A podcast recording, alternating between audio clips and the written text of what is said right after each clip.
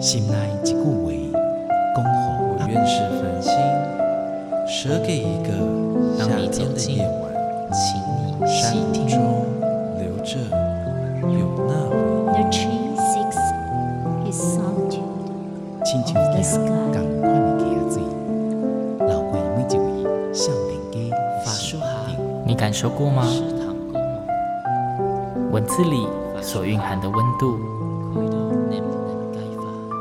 看见了吗？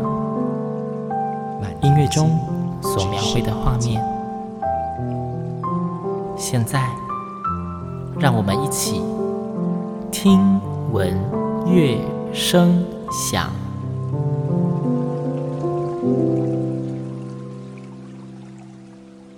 各位听众朋友，大家好，我是新凯，欢迎收听今天的节目。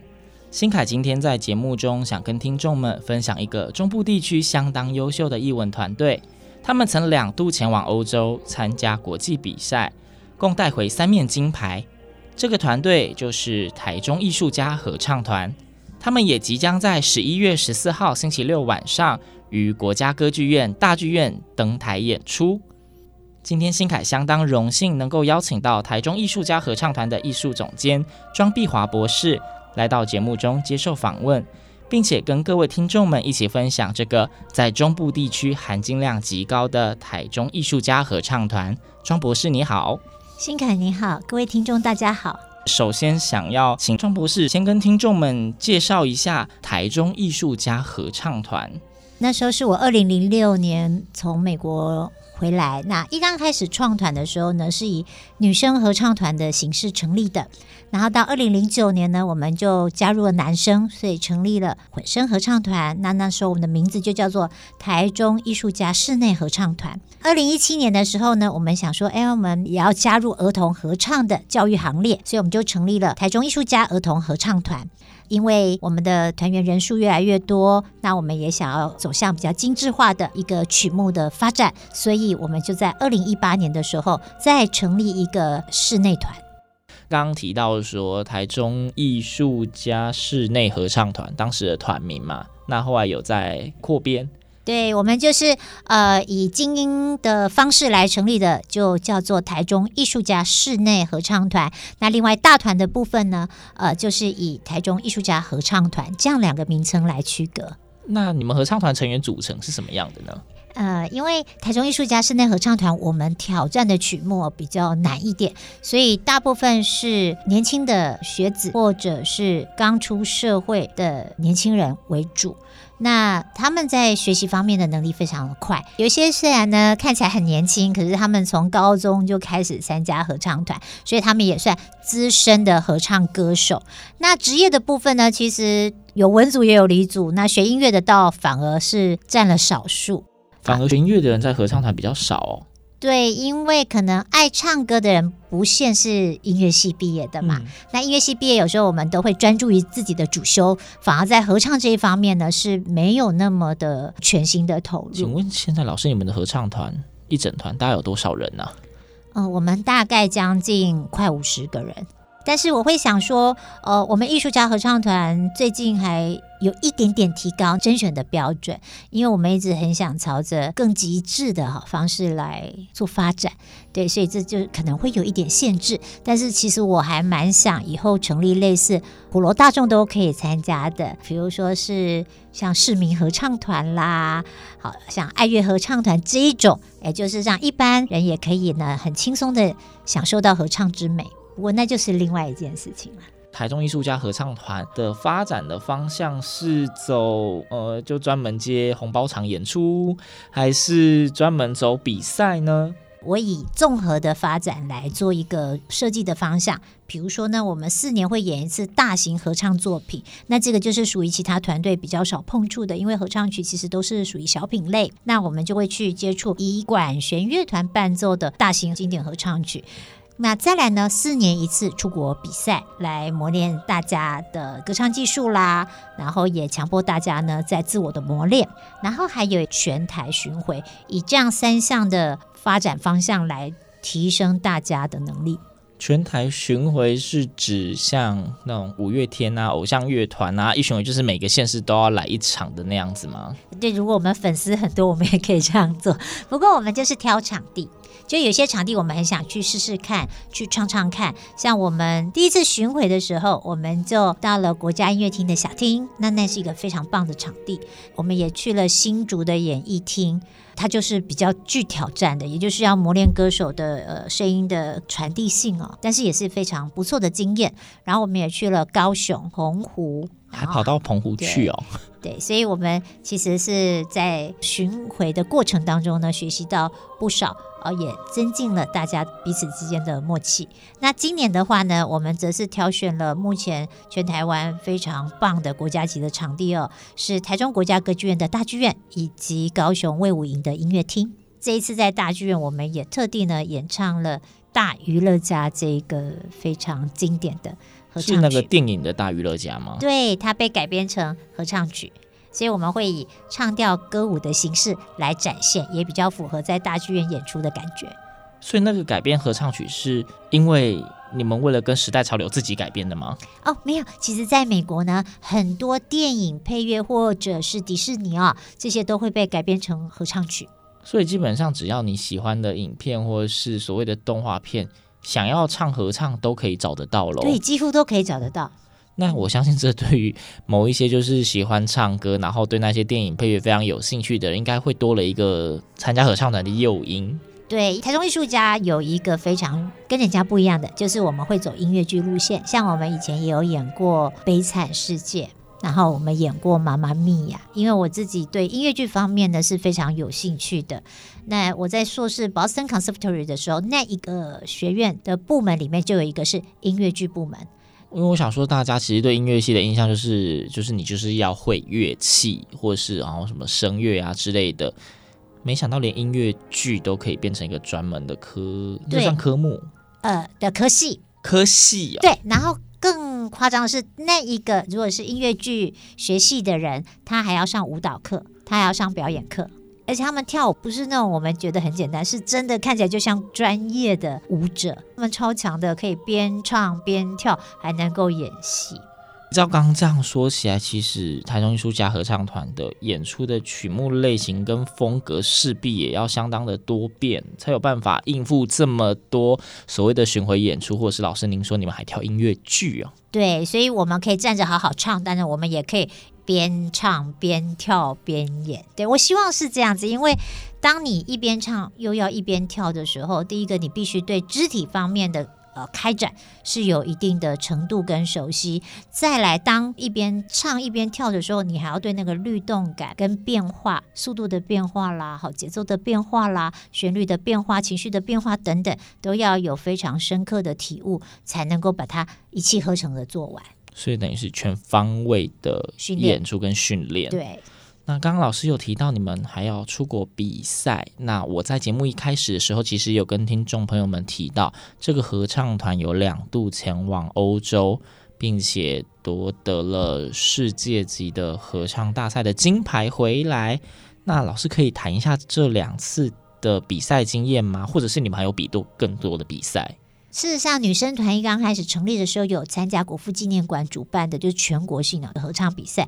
我们那时候是最少的人数哈去参加，好，那时候就十不到十五个，然后又是一群女生，就我们就得到了优等奖。是什么比赛？刚刚说国父纪念馆，金嗓奖。对，那另外呢，我们混声团就是以台中艺术家室内合唱团而出国比赛的呢，则是有第一次去拉脱维亚比世界合唱大赛。那第二次呢，是去罗马参加永恒罗马世界合唱大赛。拉脱维亚那一次是参加的现代音乐组，那时候是金牌。然后罗马呢是参加宗教组跟混声组，那是金牌第一名。对。刚刚提到拉脱维亚，可能有些听众不是很理解，在这里跟大家说明一下，拉脱维亚它位于欧洲，他们有一个波罗的海三小国，你们可以这个名字上网查一下，就可以知道它的相关资料喽。这两个比赛是属于那种规模很大的比赛吗？还是就地区性竞赛？嗯，世界合唱大赛应该是目前全球的合唱比赛里面参与国家跟队伍是最多的。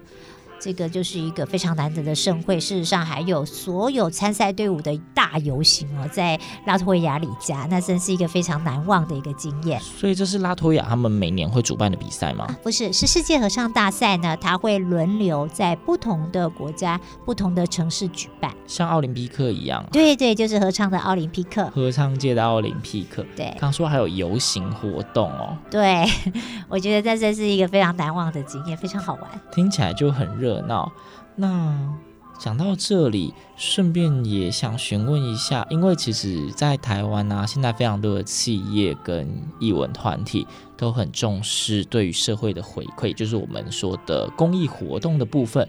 那贵团对于公益活动这一块，有想过要琢磨或是投入吗？是的，我们觉得公益这一件事情是非常重要的，因为歌声能够抚慰人心，所以这件事情是一定要去做的。所以我们挑的是医院的场合跟学校场所。那医院当然就是我们希望以歌声呢疗愈大家的心灵，让他们也许在身体的病痛之外呢，借由聆听好听的合唱曲，然后暂时得到一些呃心灵的缓解呢。好，然后可能病痛也会消失一些。那在学校方面呢是。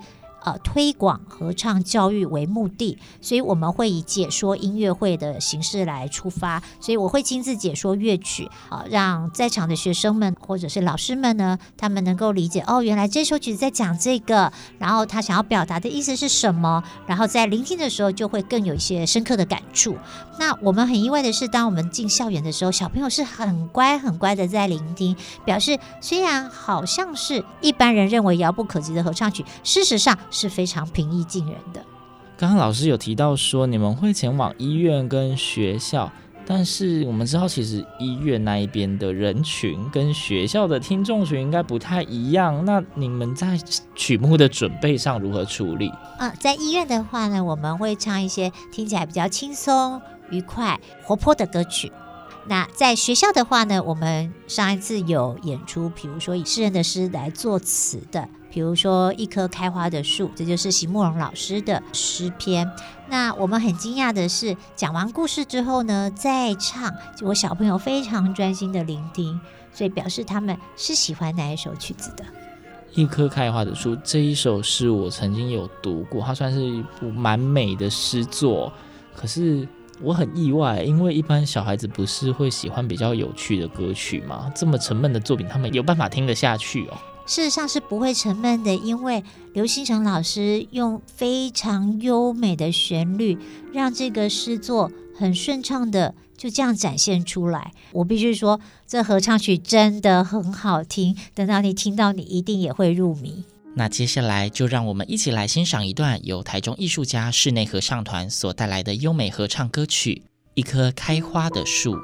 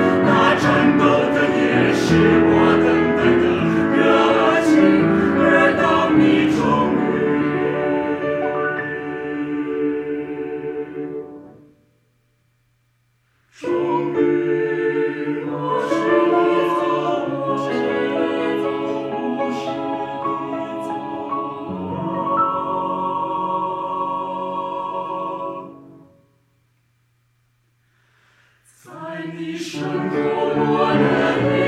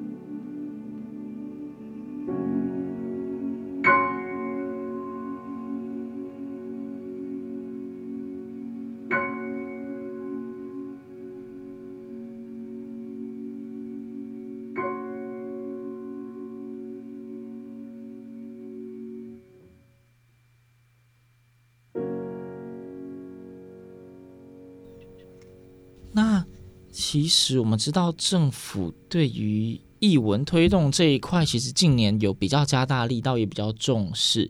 那台中艺术家这一边有没有从政府那里得到什么样的资源或是帮助呢？啊、呃，我们这一次呢，很荣幸的，呃，获得了二零一九年的台中市这个表演艺术最高的荣誉，就是金艺奖。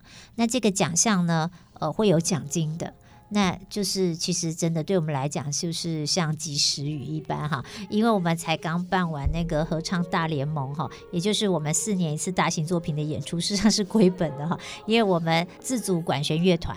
那每一位歌手，我们都是非常尊重他们的专业，所以我们都是会有支付他们演出费的。所以在这个花费跟场地啦、哈录影、录音等等的啊，这个其实上对一般的非盈利的团体来讲都是非常辛苦的事情。那非常感谢市政府这次颁给我们这个奖项，而且我们获得奖金之后就，对可以暂时比较松了一口气。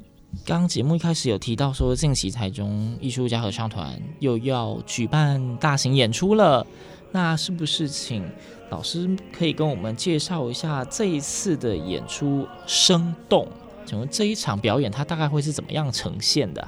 好，这次生动就是想说，借由我们的歌声，让观众忍不住也想动起来哦。呃，那这次比较特别的是，我们所有艺术家的子团都会参与。里面呢，比如说我们有台中艺术家女生合唱团，他们这次唱的两首曲子，一个是 Tango，一个是 Broadway Ladies。Tango 是那个要跳舞的那个，是他们就穿着大红裙开始甩裙子啊，非常的性感。那 Broadway Ladies 呢，就是有综合一些经典的电影里面的歌曲改编成女生合唱。他有什么淘金女郎啊，然后看到大帅哥啊，就忍不住想要去跟人家，对，就是哎，你愿不愿意跟我在一起啊？或者是哦，非常主动的一些女孩子啊，她会去说，嗯，我就是要你，你要给我过来，类似是非常有趣的，对。然后他们每次在练习，他们就说，老师，我们都不是这样个性的人，这样好难演。我说我不管你，就是要。进入那个角色，所以他们慢慢放开了之后，就真的每个都变成非常火辣的性感女郎。那我非常开心，就是他们可以把我所设计的动作呢，跟表情呢，非常到位的表演出来。那另外，我们台中艺术家合唱团呢，除了我们刚刚有提到的大娱乐家之外，一定就是要加唱歌、跳舞的啦、走位啦，哈等等的。但是呢，在上半场其实有非常优美的经典合唱曲，比如说我自己最喜欢的是《Earth Song》。那这个大地之歌呢，是由南加大的作曲教授 Frank Tichelli 他所做的曲子。那他做这个曲子是因为美国出兵伊拉克，然后他觉得他渴望和平，然后他里面有一句话我真的是非常感动，他说：“Music and singing have been my refuge, music and singing shall be my light。”在人类遇到战火或者各种的痛苦，唯有音乐跟歌唱。能够成为我们的庇护所，能够成为我们的一盏明灯，然后来抚慰我们的心灵。个人非常喜欢这首作品，歌词意境很美。对，所以这次疫情也有在美国的不唱人呃发起，就线上大合唱虚拟合唱团，就是唱这首曲子。对，所以我自己好喜欢这一首。那另外呢，我们还有演唱有。呃，钢琴诗人肖邦的一小调前奏曲改编成合唱曲，然后是用诗篇来做歌词，搭配着肖邦的前奏曲，真的我觉得美到不行。所以这个都是我非常喜欢的乐曲，也诚挚的邀请大家一起来欣赏。刚提到说演出的团体就是台中艺术家合唱团跟台中艺术家女生合唱团，对，就贯穿全场。还有，还有儿童合唱团，我们忘记提我们，对我们最萌的小朋友了。小朋友们这一次呢，会唱的曲子有台语歌曲，有国语歌曲，还有一首法国民谣。虽然它歌词都是无意义的歌词，但是超好听、超可爱，所以小朋友是大家绝对不可以错过的。他们一站上台，应该就让你融化了。所以就是台中艺术家的全部的子团都出动了哦。是高雄场，我们还邀了一个特别来宾哦，那是高雄市医师合唱团哦。那这个团体我觉得也很棒，那他们会唱比较台湾本土的歌曲，也会唱。英文的歌曲，所以他们其实也是多方的发展，在林玉清老师的带领之下呢，也是非常优秀的。我们很荣幸能够邀请到他们一起来跟我们在高雄卫武营以歌声来交流。所以其实这一次的合唱演出，各种类型的曲风都可以听得到喽。对，因为本身合唱曲就是多元发展的，它风格多变。最后还有一个问题想请问老师哦，老师您在经营合唱团的这一条路上，有没有经历过什么样让你印象深刻的瓶颈，又或者是带给你什么样你无法忘怀的收获？我不是合唱界出身的，我本来是器乐主修，所以当我拿到学业回来的时候，是从零开始的。从零开始意味着我们完全没有资源，也没有钱，所以一刚开始，第一个，如果你要练唱场地，就要花费了嘛。那没有这个钱，所以就在我家小小的客厅里面练习，在家里客厅练唱，就超挤的。对，不还好那时候人不多啦，哈，就是女生团嘛。然后呢，我们交的团费就是付伴奏老师的钱，我自己就不拿薪水，因为我再拿下去大概更没有钱。然后慢慢的呢，因为我也需要一些生活上面的支持，所以我就刚好也有机会去接触一些社会的团体。那那些在跟我合作的社会团体里面，他们就非常支持我。然后他们就常常的在艺术家需要演出的时候呢，就会小额的捐款，然后呢给我很大的帮助。在经历一次一次的演出之后，慢慢的我们的名声比较响亮了，然后也获得了台中市的杰出团队，然后资源就越来越多，我们才慢慢的有机会到外面去租比较合适的场地，然后甚至有机会出国去比赛。那我觉得当中累积起来的，就是要一个忍耐。好，就是嗯，比如说我为了理想，必须要去做一些，其实我心中本来不是这么想的，但是为了要达成更远大的这个理想，也就是让艺术家能够做更多的事情，所以我就是慢慢的一步一步这样走过来。不过我真的非常感恩大家的帮忙。艺术家合唱团可以发展到今天这样子，其实也是遇到很多贵人相助。没错，这十几年来帮助我们的人真的是数不完，非常的感谢。因为节目时间也差不多，老师是不是在亲自的跟听众朋友们推广一下你们今年十一月的演出资讯呢？好的，我们是今年的年底巡回演出，音乐会是十一月十四号礼拜六晚上七点半，在台中国家歌剧院的大剧院。那十一月二十二号礼拜天晚上七点半，在高雄卫武营的表演厅，非常欢迎呢，大家跟我们一起同乐。刚刚老师也提到说，这一次的表演啊，不止表演团体多，曲目也相当多元，载歌载舞。听得出来，一定是花非常多心力准备，所以节目内容一定是相当的精彩哦。其实译文创作者在台湾要生存是相当不容易的一件事情。每一场呈现在观众面前的演出背后耗费的成本跟心力，绝对都难以想象。优质的团队需要大家共同支持。如果你热爱译文活动，或者你对合唱的音乐感到好奇，想要体会跟你既定印象截然不同的合唱演出的话，二零二零年台中艺术家合唱团的年度公演生动欢迎各位听众朋友们上两厅院售票系统购票。节目最后让我们一起来欣赏一段台中艺术家合唱团即将在年底公演所带来的演出曲目。a million dreams 选自电影大娱乐家。今天节目就到这边谢谢大家的收听。谢谢新凯谢谢大家。